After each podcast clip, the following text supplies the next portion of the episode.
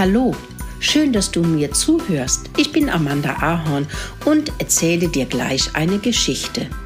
Da ich einige Jahrzehnte einen Bauernhof und Reiterhof hatte, habe ich sehr viel zu erzählen.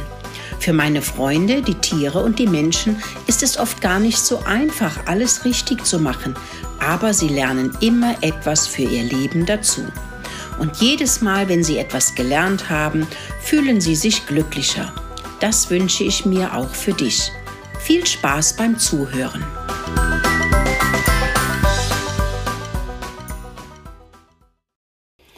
Schwierige Eltern. Rudi saß vor dem Höhleneingang mit Muckelinchen. Meine Eltern sind so blöde zu mir. Mama will unbedingt, dass meine Höhle mehrere Ausgänge hat und es soll viele Vorratskammern geben. Das will ich aber nicht. Das war auch jetzt schon schwer genug. Das ist mir einfach zu viel Arbeit, beschwerte sich Mokelinchen. Ich bin froh, dass ich keine Eltern habe, dass ich für mich bin. Ich kann tun, was ich will, keiner redet mir rein, was ich besser machen sollte oder lassen sollte oder wo ich aufpassen sollte. Einfach ein tolles Leben, fiebte Rudi zurück. Das ist nicht dein Ernst, fiebte Mokelino, der gerade um die Ecke gesaust kam. Papa Mokel musste dir erst einmal beibringen, dass Worte Bedeutungen haben. Du wusstest nicht, was man essen kann und was nicht. Du hast keine Ahnung, dass man sich sauber halten muss, damit man nicht krank wird, und du hast bisher noch nicht gelernt, wie man mit anderen umgeht. Die arme Steffi erschreckt sich immer noch, wenn du in den Hühnerstall springst. Zum Glück riecht sie dich immer, bevor du erscheinst. Mokelinchen hatte gut zugehört und meinte zu Rudi, ein bisschen stimmt das. Papa hat sich sehr um dich bemüht, und würdest du nicht im Wald leben, hätte der Bauer schon längst seine Giftspritze an dir ausprobiert. Aber ich will trotzdem meine Höhle so haben, wie ich es will. Sie ist so schön. Mokelino und Mokelinchen verschwanden in der Höhle, als auch Rudi hinterher sprang. Du hast es wirklich hübsch hier drinnen, fiebte Mokelino. Eine schöne Vorratskammer und viel Moos zum Schlafen.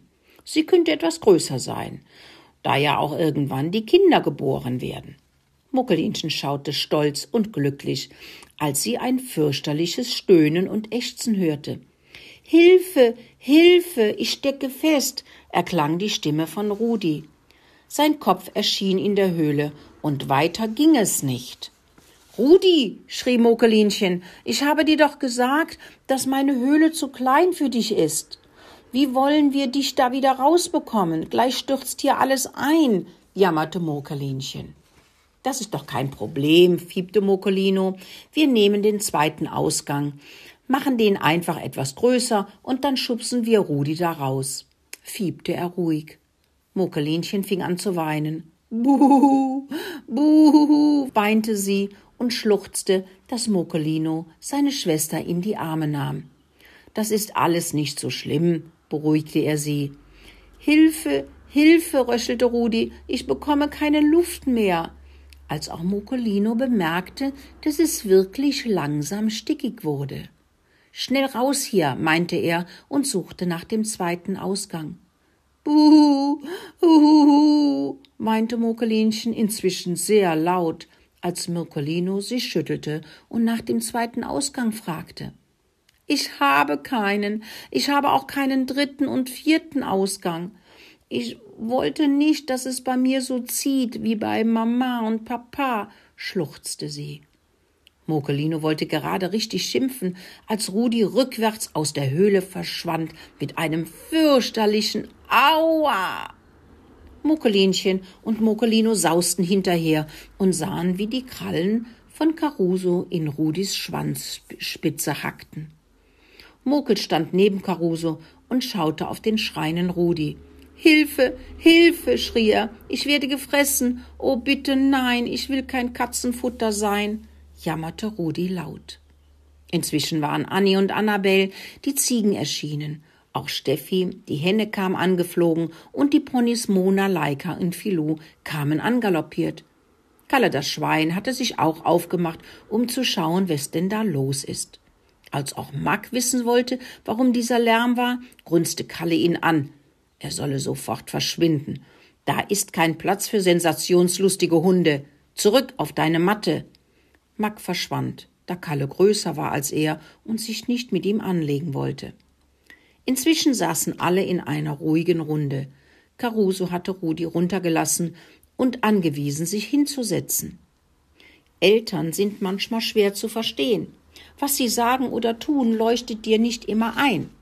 Aber fast immer tun sie das, von dem sie denken, dass es das Beste für dich ist. Vielleicht hast du manchmal das Gefühl, mit Eltern zu sprechen sei schwierig. Oft scheinen sie ihre Kinder nicht wirklich zuzuhören.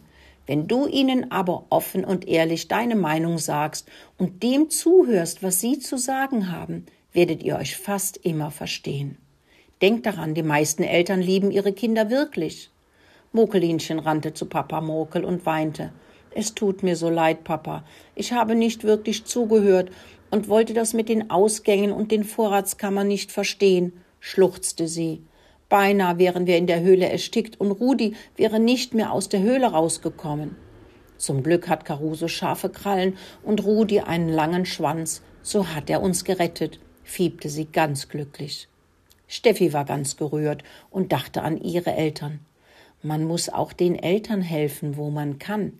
Eltern mögen es wirklich sehr, wenn Kinder ihnen Hilfe anbieten. Selbst wenn sie dann Nein sagen, freuen sie sich doch, dass du Hilfe angeboten hast. Auch Kalle dachte wehmütig an Mama und Papa. Vergiss nicht, dass deine Eltern die einzigen sind, die du hast. Du kannst mit ihnen auskommen und du solltest dir Mühe geben, sie zu lieben und ihnen zu helfen, grunzte er liebevoll.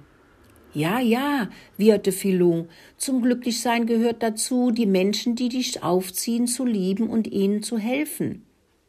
Rudi saß ganz traurig neben Caruso. Wie gut, dass du mich nicht gefressen hast. Das hätten mir meine Eltern sicherlich beigebracht, fiebte er. Na ja, mauzte Caruso, deine Eltern hätten dir auch beigebracht, dich sauber zu halten und zu pflegen. Du stinkst so sehr, dass dich niemand fressen mag. Oh, das ist ja gut zu wissen, fiebte Rudi. Dann lasse ich das mit der Sauberkeit. Alle Tiere schauten ihn an.